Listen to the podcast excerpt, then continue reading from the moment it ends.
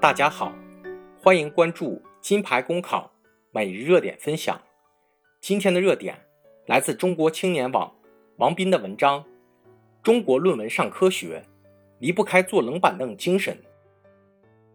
北京时间三月十日凌晨三点出版的国际顶级学术期刊《科学》，以封面的形式同时刊发了中国科学家的四篇研究长文，由天津大学、清华大学和华大基因分别完成的这四篇长文，介绍了生物合成研究的最新突破。媒体将此次中国科学家四篇论文齐上科学封面，称为史无前例。足可见此举本身难度巨大，也自然意义重大。如此评价，不仅仅是因为《科学》是国际顶级学术期刊，其对中国论文拒稿率非常高，还有封面本身的重要价值性，进而凸显了难得。还是因为此次四篇论文的自身分量非常足，国内外同行认为，这是继合成原核生物染色体之后的又一里程碑式突破。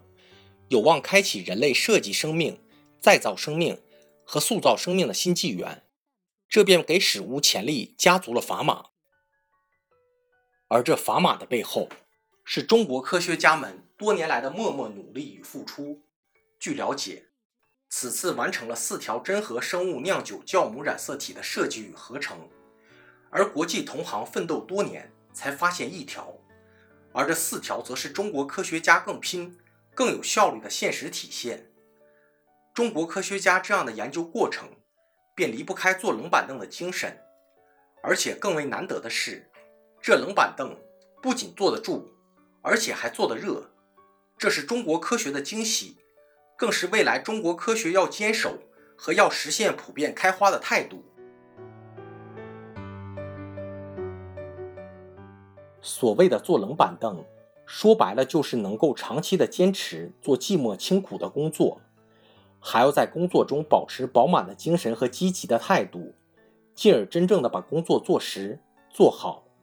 这在当下心浮气躁、急功近利的社会状态下，能够做到这一点的人并不多。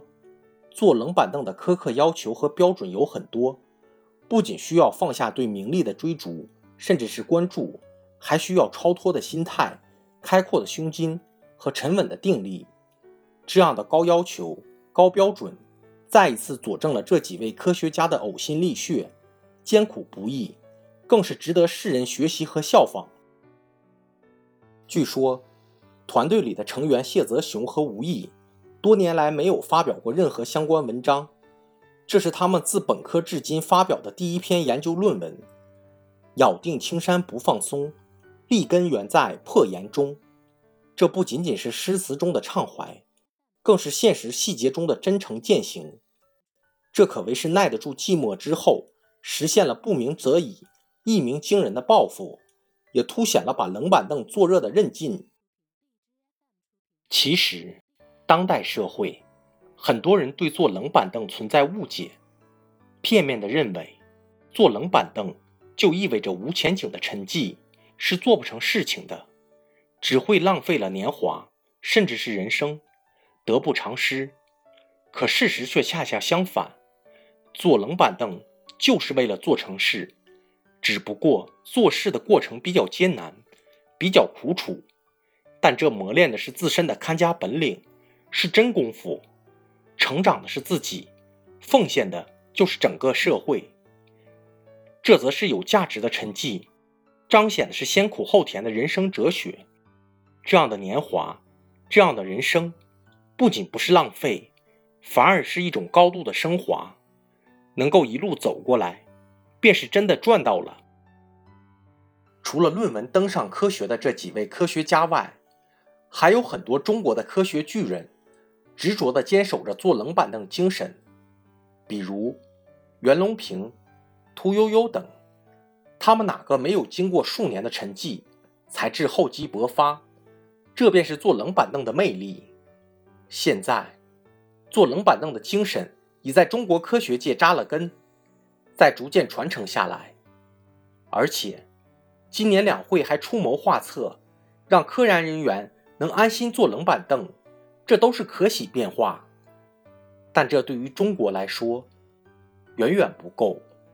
坐冷板凳精神真正融入社会、融入公众精神内核，便应是不息的追求，而这需要全社会的共同努力。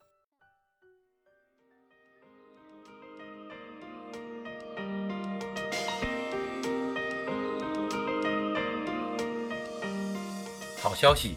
近期我们根据听友意见，在公众号内升级了每日热点分享的文字版。欢迎你关注“金牌公考”微信公众号，接收我们每天最新鲜的节目推送，随时与我们交流互动。公考路上你不孤单，金牌公考与你相伴。